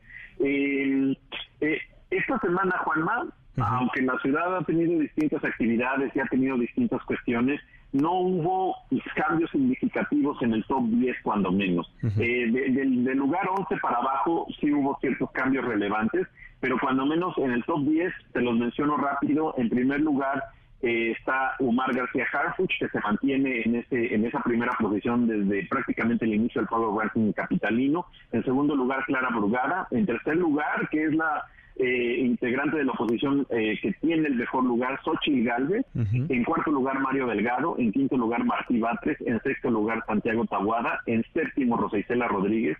En octavo, Gerardo Fernández Noroña. En noveno, Adrián Robalcaba. Y en décimo, Lía Limón. Eh, nosotros lo que estamos analizando en el corte de este Power Ranking capitalino es que pues, la oposición se mantiene, están haciendo la lucha, aunque no hay grandes movimientos, pero ahí está Xochitl Galvez, Santiago Tahuada dando la batalla eh, y por supuesto pues Morena mantiene el dominio hasta el corte de esta semana en el Power Ranking de la Ciudad de México. Y es una buena noticia para Santiago Tahuada después de todo lo que ha sucedido con los panistas a lo largo de los últimos días, ¿no? Sí, es definitivo que eh, vamos a empezar a ver ciertos efectos de estas acusaciones y de los bienes y diretes y también de la de la estrategia que él definitivamente es mucho más activa la que ha tenido en los videos y en los mensajes que ha dado, pero hasta este punto mantiene su lugar. Vamos a ver si en las próximas semanas se refleja algún cambio para arriba o para abajo, porque creo que puede ser en ambos sentidos, Juan. Bien. Poncho Puntual, mi querido Alfonso Basilio, muchísimas gracias por estos minutos. Un fuerte abrazo, Juanma, y por supuesto sigan a todas las redes de Político MX y de Pulse.mx. Ahí está toda la información, la metodología transparente, todo lo que ustedes necesitan saber de las elecciones de este y del próximo año. Poncho, muchísimas gracias. Un fuerte abrazo, Juanma. Muchas gracias. Alfonso Basilio, socio, director de Político MX y de Pulse MX en MBC Noticias 102.5. Entonces, Omar García Harfush hasta arriba, encabezando este Power Ranking de la Ciudad de México como lo ha hecho a lo largo de los últimos meses desde que salió este Power Ranking de Pols MX en el Estado de México, cómo van las cosas, Delfina con una clara ventaja y en Coahuila Manolo Jiménez del PRI PAN PRD con una clara ventaja. Ya que estamos hablando del 23, nos pasamos al 24, ¿no? Porque también se mueven plataformas digitales del hashtag corcholatas. Después de que la jefa de gobierno Claudia Sheinbaum aseguró que México está preparado para una mujer presidenta, esto opinó el canciller Marcelo Ebrard. Hemos estado preparados, ¿no? Yo no sé por qué tenía dudas. gracias. ¿Qué va a hacer si no se lleva limpio el proceso Ya veremos, déjame ver. Gracias. Gracias por acompañarnos. Gracias y hashtag sismo, luego del movimiento telúrico magnitud 2.2 con epicentro en la Magdalena Contreras, la Secretaría de Gestión Integral de Riesgos y Protección Civil activó el plan de emergencia sísmica. Juan Carlos Alarcón. Efectivamente, bien lo señalas, eh, tras el sismo que se registró esta mañana de magnitud 2.2 con epicentro en Magdalena Contreras, la Secretaría del Ramo que atiende los casos de protección civil activó el plan de emergencia sísmica y aseguró que no se reportaron afectaciones. Para muchos el microsismo fue imperceptible y para otros se sintió con cierta intensidad, por lo que en algunos edificios privados y públicos se realizaron ejercicios de evacuación. La dependencia estableció comunicación con las unidades de gestión integral de riesgos y protección civil de las alcaldías. En todas se reportó saldo blanco, pero la supervisión continuó en diversas colonias consideradas vulnerables. En redes sociales, Juanma, habitantes de las alcaldías Magdalena Contreras, Álvaro Obregón y Benito Juárez informaron que sintieron el movimiento telúrico con mayor intensidad esto en comparación con otras demarcaciones donde incluso se realizaron los ejercicios de los programas internos de protección civil. Policías de la Secretaría de Seguridad llevaron a cabo recorridos en las 16 demarcaciones para verificar que todo siga en calma y en su caso atender situaciones de riesgo. Pero hasta el momento todo se encuentra en completa normalidad. Juanma, el reporte que tengo. Muchísimas gracias Juan Carlos Alarcón, fuerte abrazo. Muy buenas tardes. Y después de estos microsismos, esto dijo la mandataria capitalina. Cuando el epicentro es aquí, pues se siente en el mismo momento. No hay manera científicamente de saber que va a ocurrir un microsismo. Por eso no se alerta o no se prende la alerta sísmica. El día de mañana yo tengo una reunión con estos, con este grupo de científicos de la red de microsismos, pues para que ver si nos pueden dar una explicación mayor y que puedan emitirla también a la ciudadanía. Pues mañana les estaré informando la jefa de gobierno, pero hoy vamos a estar preguntándole a los expertos nosotros. Maestra Delia Bello, investigadora del Instituto de Geofísica de la UNAM. Un placer saludarla, maestra. ¿Cómo está? Hola, ¿qué tal? Muy buenas tardes. Pues aquí con, con mucho trabajo, pero, pero bien. Me imagino. ¿Hay forma de saber si va a suceder un microsismo? No, no, eh, ocurre lo mismo que con los otros sismos eh, de mayor magnitud. No es posible saber exactamente cuándo ocurrirá el siguiente sismo ni de qué magnitud será. Ahora, ¿por qué sonaron las alarmas en sismos anteriores y en esta ocasión no? Eso tiene que ver con las distancias. Eh, cuando ocurre un sismo, la velocidad de las ondas, de las primeras que, que llegan, tienen una velocidad aproximada de entre 6 y 8 kilómetros sobre segundo. Es decir, en un segundo pueden recorrer hasta 6 kilómetros. Entonces, ¿qué pasa con los sismos de la costa de Guerrero, por ejemplo, que es una de las zonas cercanas y a la vez alejadas? Hay una distancia aproximada de 400 kilómetros. O sea que eh, el tiempo que tardan en llegar estas ondas es aproximadamente de entre 50 y 60 segundos. Entonces da tiempo a que suenen las alertas, la alerta, perdón, y que nos dé tiempo, nos da aproximadamente un minuto para poder emprender alguna acción, ya sea para evacuar o para replegarnos en una zona segura. Ahora, por ejemplo, no sé si recuerda, el sismo del 7 de septiembre del 2017, ese ocurrió en el Golfo de Tehuantepec, a una distancia de 700 kilómetros. No sé si recuerda que las ondas superficiales llegaron un minuto y medio después, es decir, sonó la alerta y todavía tuvimos un minuto y medio para poder emprender alguna acción. En el caso de los sismos de la Ciudad de México, son sismos que prácticamente el epicentro está debajo de nosotros, así que por la velocidad con la que se mueven estas ondas, pues no da tiempo de que haya un, alertamiento eh, como ocurre con los otros sismos. Ahora, estaba platicando con mi novia y ella sintió muchísimo el movimiento telúrico del día de ayer. Entonces, decirles microsismos, pese a que son más fuertes, ¿es correcto?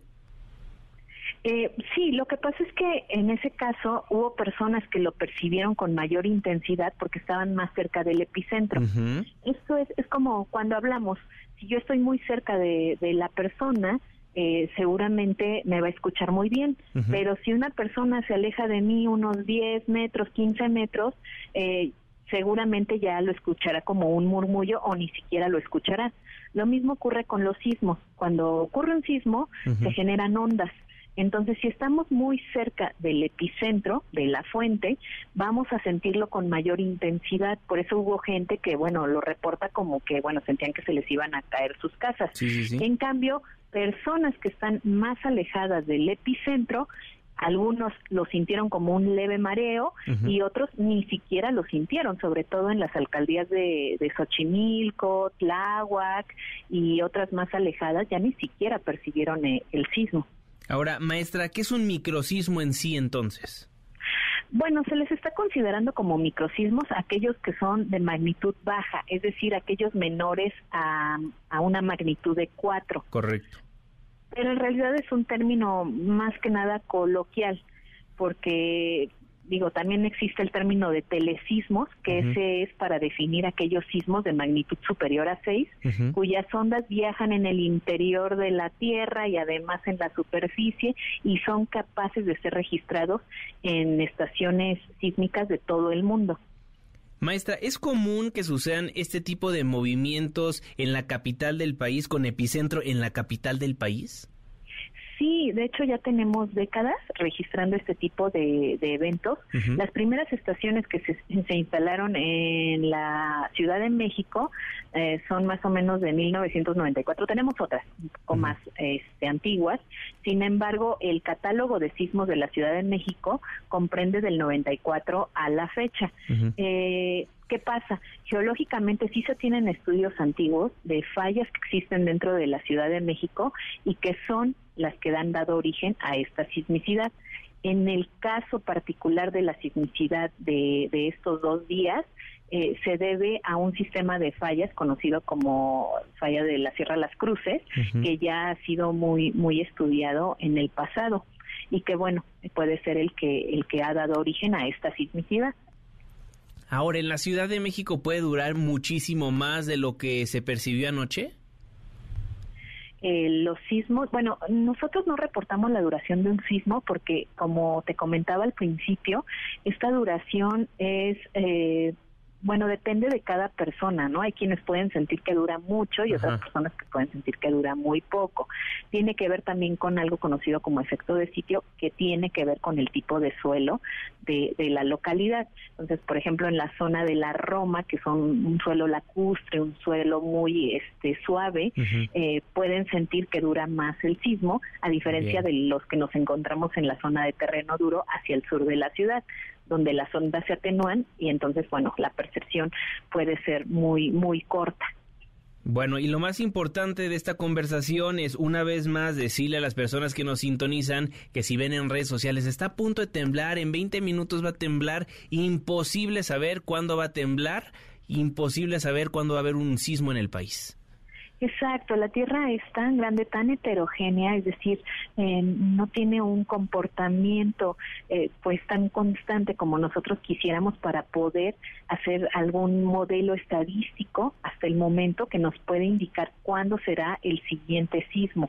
Entonces, si por el momento no no podemos predecir los sismos, no hay una técnica matemática hasta el momento o alguna tecnología, no se sabe si en un futuro pueda llegar a desarrollarse, pero por el momento no contamos ni aquí ni en ninguna otra parte del mundo con ella.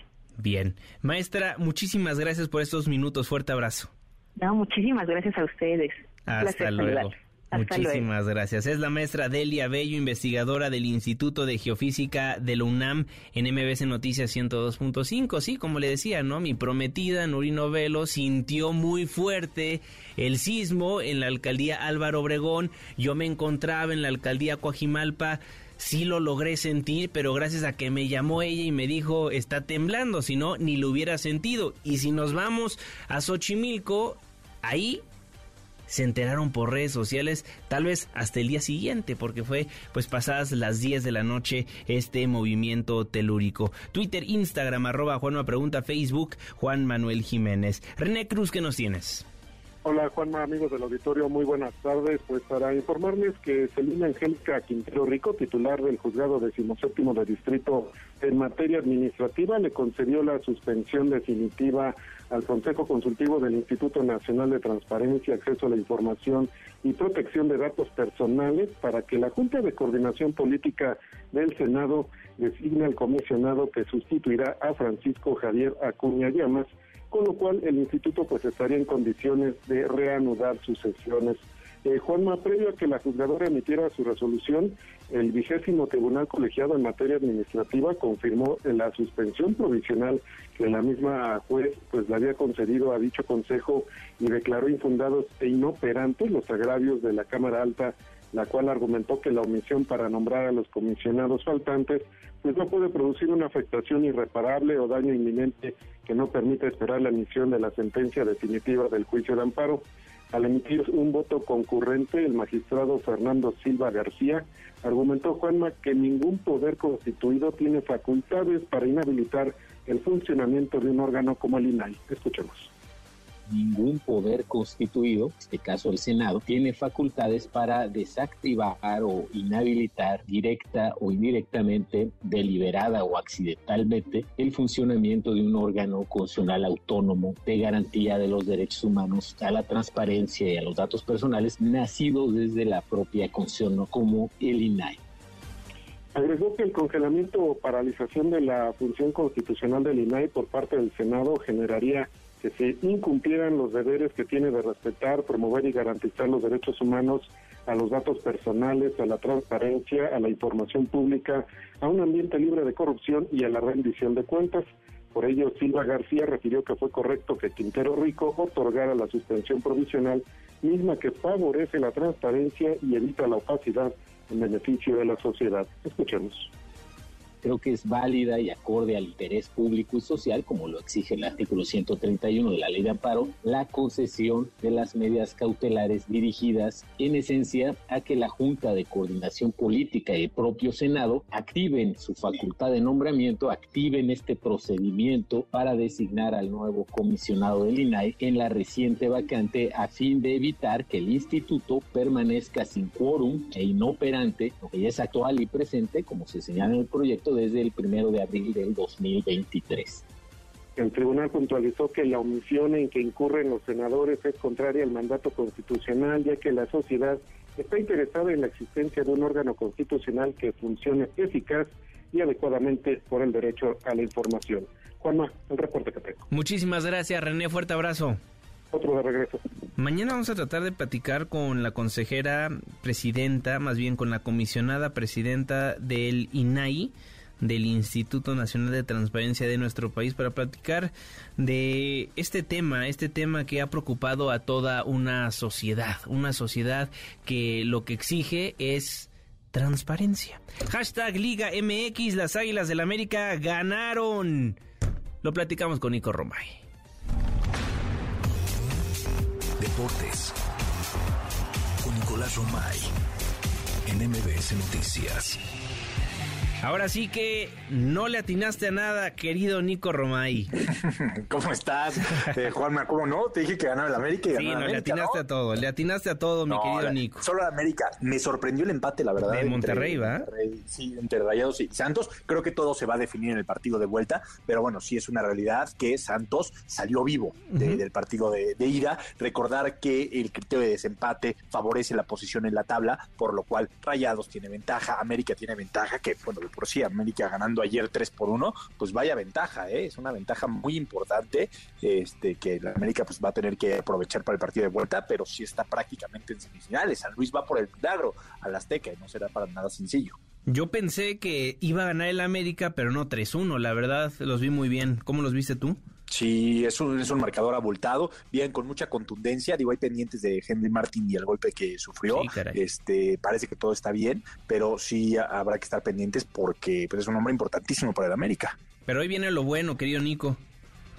Sí, hoy tenemos más partidos, ¿eh? Atlas contra Chivas a las 7 de la noche y Tigres contra Toluca. Los otros partidos de cuartos de final que en definitiva son eh, pues más parejos. ¿eh? Yo veo el Atlas contra Chivas y el Tigres contra Toluca muchísimo más parejos de los que vimos ayer, el Rayado Santos y el y el América San Luis. Así que a disfrutar de estos cuartos de final de ida del fútbol mexicano y acercándonos a la recta final del torneo. ¿Atlas o Chivas? Yo creo que hoy empatan y en la vuelta Chivas gana. Muy bien. Nico te escuchamos a las 3. A las 3 los esperamos, Claro Sports por MBS Radio, platicaremos de esto, por supuesto, pero también de UEFA Champions League, de Europa League, de todo lo que está pasando en el mundo del fútbol. Muchísimas gracias, Nicolás Romay. Abrazo. Fuerte abrazo. Nico Romay siempre con la mejor información deportiva en la segunda emisión de MBC Noticias 102.5. Ya conoció lo que sucede en el mundo deportivo, qué sucede en el planeta. Le damos una vuelta a este mundo glorioso de la mano de nuestro querido Manuel Marín. Internacional. El presidente ucraniano Volodymyr Zelensky dijo que su ejército está retrasando su esperada contraofensiva contra las fuerzas de ocupación rusas porque Ucrania carece de suficientes armas occidentales para tener éxito sin sufrir demasiadas bajas. En respuesta, el gobierno del Reino Unido anunció que enviará a Ucrania misiles de largo alcance Storm Shadow. Es la voz del ministro de Defensa inglés Ben Wallace. Hoy puedo confirmar que el Reino Unido va a donar misiles Storm Shadow a Ucrania. El Storm Shadow tiene una capacidad de ataque de precisión de largo alcance y solo convencional. La donación de estos sistemas de armas da a Ucrania una mayor oportunidad de defenderse de la continua brutalidad de Rusia, especialmente del ataque deliberado contra la infraestructura civil ucraniana, que es contrario al derecho internacional. Ucrania tiene derecho a poder defenderse de esto. El expresidente de los Estados Unidos, Donald Trump, reapareció en un foro de la cadena de televisión CNN, donde dio sus ya conocidos y polémicos argumentos en contra de la migración. Dijo que en caso de ganar la presidencia en 2024, indultaría a quienes realizaron el ataque al Capitolio en 2021 y criticó la estrategia migratoria del presidente Joe Biden.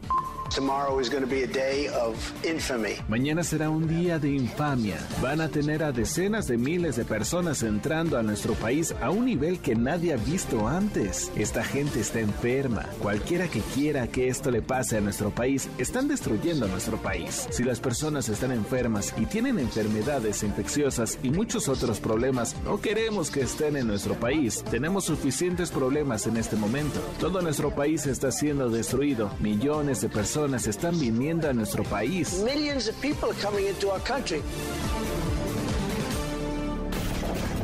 MBS Noticias con Juan Manuel Jiménez, en ausencia de Manuel López San Martín. Regresamos. MBS Noticias con Juan Manuel Jiménez, en ausencia de Manuel López San Martín. Continuamos. Oigan, después de lo que presentó Guillermo Guerrero, ya le subí las mejores series de todos los tiempos en mis redes sociales y no sabe la cantidad de controversia que hemos causado, porque muchas personas dicen Succession debería estar dentro de las primeras cinco, todas son gringas, hay europeas y hasta latinoamericanas muy buenas, Malcolm le gana a muchas de esas, Mad Men en el lugar 21 no es para todos. Y Prison Break, buenísima esa serie, ¿eh? Cierto, no está Prison Break en el top, que es este, top 20, ah no, top 50 de las mejores series. Usted chequelas en arroba Juanma Pregunta y déjenos saber si coincide o no.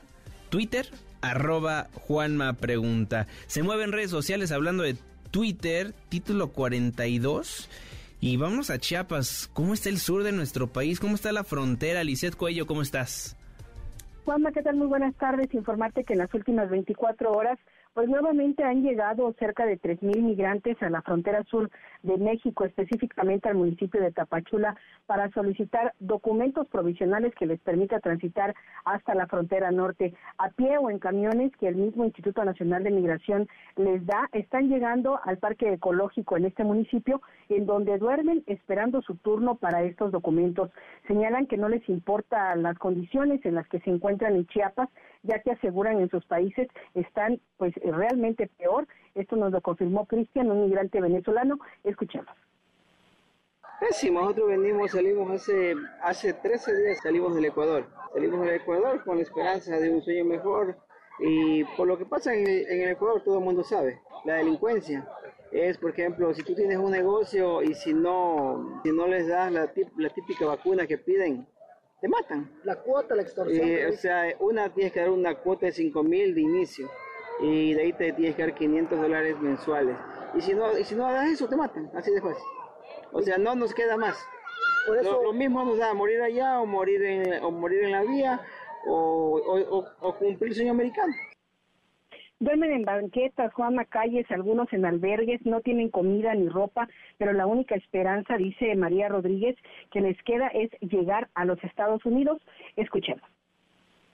El destino es llegar a, Estados Unidos para cambiar nuestras vidas porque en Venezuela estamos pasando por una situación muy difícil.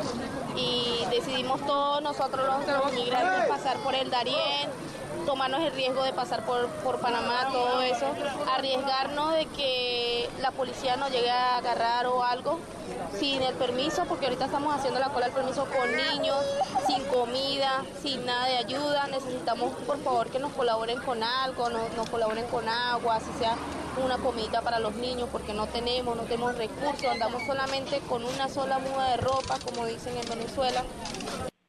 La mayoría ya no espera o está desinformado del título 42. Ahora, ahora solo quieren permisos para intentar llegar caminando o en autobuses hasta la frontera norte e intentar cumplir el sueño americano. Y mientras tanto, aquí en la frontera sur, pues se podría esperar la llegada de elementos de la Guardia Nacional para blindar esta frontera, tal y como lo anunció ayer el presidente Andrés Manuel López Obrador. Ese sería el reporte, Juan. Muchísimas gracias, Lizeth Coello.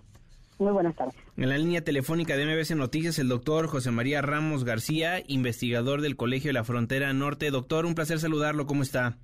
¿Qué tal, Juanma? Buenas tardes. Encantado de estar contigo con la audiencia. ¿Cómo se va a transformar la frontera entre México y Estados Unidos cuando termine el título 42? Mira, Juanma, yo creo que te lo puedo resumir de manera muy sencilla. Eh, hay una gran cantidad de migrantes a lo largo de esta frontera. Mi estimación sería que estarían cerca de unos 15 mil a 25 mil en diversas partes. Aquí en la frontera de Tijuana, San Diego, me encuentro, estarían aproximadamente unas que 5 mil, 6 mil personas. Y lo que va a suceder, Juanma, es que eh, se supone que hoy sabemos que a partir de las 11.59 va a terminar el título 42. Título 42, como sabemos, era una expulsión fast track este, no obstante, bueno, si tenías o reunías los requisitos, pues no te pueden expulsar. Ahora lo que va a suceder, de hecho lo que estamos viendo aquí en esta frontera es que ya se están preparando y lo que va a suceder es que las personas que han hecho la solicitud vía la aplicación que ha sido un poco polémica, la CD1, eh, y que pueden tener los requisitos para quedarse en Estados Unidos, para ser sujetos de una audiencia ya sea de asilo o sobre todo esos cuatro países a los cuales existe una política preferencial que son los países de Cuba, Nicaragua, Venezuela y Haití, esas personas se van a poder quedar en Estados Unidos, claro, si remotos requisitos, y adicionalmente estarían eh, el apoyo que se ha brindado recientemente para estos tres países de Centroamérica, eh, Guatemala, eh, Honduras y El Salvador, cerca de 100 mil visas para que se puedan reunir con sus familiares y sobre todo con sus menores no acompañados que estén en Estados Unidos. Entonces, es una situación media caótica, pero que se trata un poco de regular en función de las prioridades que tiene Estados Unidos. Mucho hablamos de políticas públicas, pero tendría que haber una campaña de comunicación, ya sea por parte del gobierno estadounidense o por parte del gobierno mexicano, para dejarles saber a los migrantes a lo que se están enfrentando.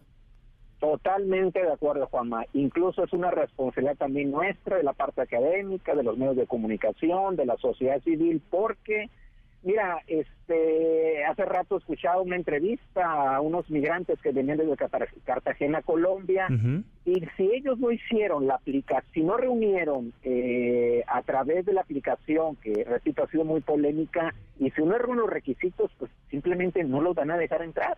Entonces, y está el dato contundente que se va eh, se va a repetir, se va a informar en los próximos días este año a lo largo de esta frontera Estados Unidos eh, mm, tuvo la capacidad de, detener expulsar a cerca de cuando menos 140 mil migrantes claro tenemos un número muy alto de reincidentes cerca de un 30-35% pero Maya Joma, son los incentivos para llegar a esta frontera y tratar de llegar, como lo decía la colega, al sueño americano.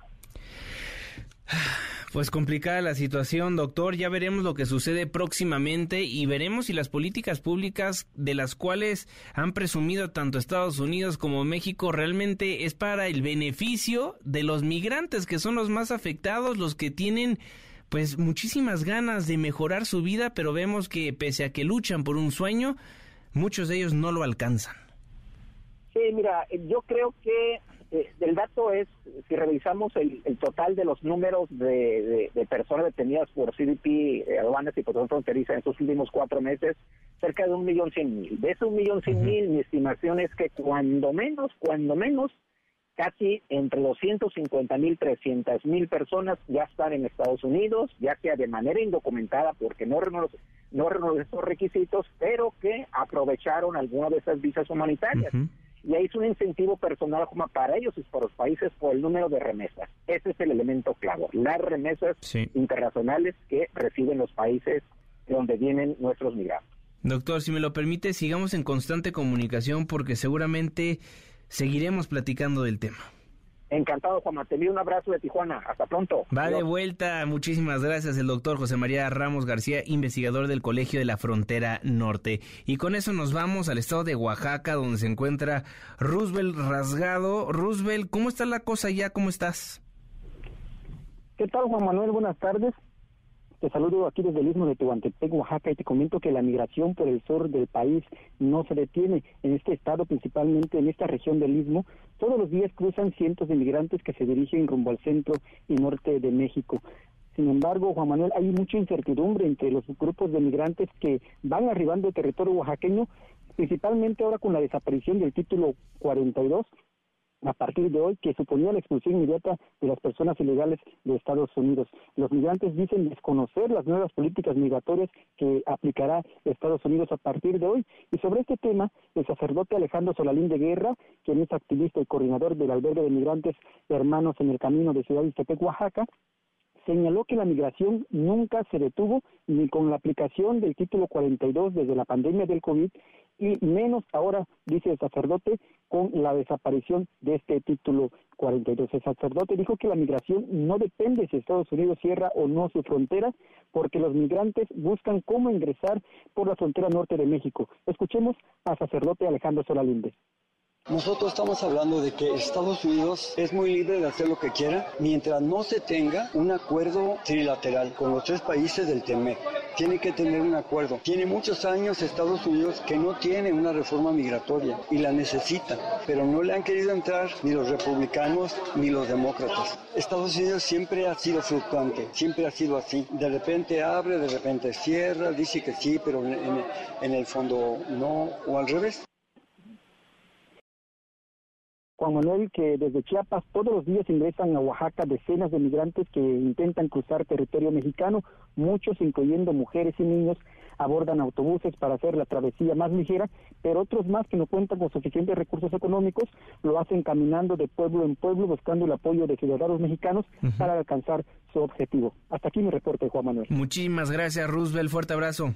Igualmente, un abrazo. Me voy a un breve corte comercial, me voy a la pausa, pero antes me gustaría darle a conocer lo que acaba de subir a su red social Twitter Elon Musk. Y digo su red social porque pues es, es él, ¿no? Él es el dueño de esta plataforma digital, pero acaba de anunciar que va a dejar de ser el CEO de Twitter porque acaba de contratar a una mujer. No da a conocer su nombre, pero dice, ya contraté a una mujer que va a estar empezando en seis semanas a ser la CEO, la Chief Executive Officer de la empresa, y dice que ella se va a convertir en el Chief Technological Officer, o sea, en el CTO de Twitter, y también va a ser, pues, ejecutivo de esa, de esa empresa. Entonces, Elon Musk, el dueño de Twitter, dice, voy a dejar de ser el CEO, me convierto en el CTO y ya contraté a una mujer que va a estar empezando en seis semanas. Información de último momento en MBC Noticias 102.5. La pausa, ya vuelvo. MBS Noticias con Juan Manuel Jiménez, en ausencia de Manuel López San Martín. Regresamos. MBS Noticias con Juan Manuel Jiménez, en ausencia de Manuel López San Martín. Continuamos. Le damos una vuelta a la información antes de irnos. En tiempo real. El Universal. Va Morena por sancionar a moderadores imparciales en debates electorales. El Heraldo de México. Cártel Jalisco repartió regalos por el Día de la Madre en Michoacán. Se los manda el señor Mencho. Milenio. El fentanilo llega a Snapchat e Instagram. Van 88 menores de edad fallecidos. MBS Noticias. Juez concede suspensión definitiva para que Senado nombre a comisionados del INAI. El país. El fin del título 42 desata una guerra política que va a definir la campaña presidencial de 2024 en Estados Unidos. Y John Carl llama a los comentarios de Trump en CNN viles y amenaza con demandar nuevamente. Muchísimas gracias por habernos acompañado a lo largo de estas dos horas de información. Nos escuchamos a las 9 de la noche en MBC Noticias 102.5 Metrópoli. Nos vemos en la televisión a las 7 de la noche en tu ciudad en tiempo real a través de la pantalla de ADN 40. Eso por ADN 40, insisto, pero a las 11 y cuarto nos vemos en el 1 Azteca 1 a las 11 y cuarto en Hechos Ciudad de México. A nombre de este gran equipo de trabajo se despide de ustedes su servidor y amigo Juan Manuel Jiménez. Cuídese mucho y no baje la guardia. MBS Radio presentó Manuel López San Martín en MBS Noticias.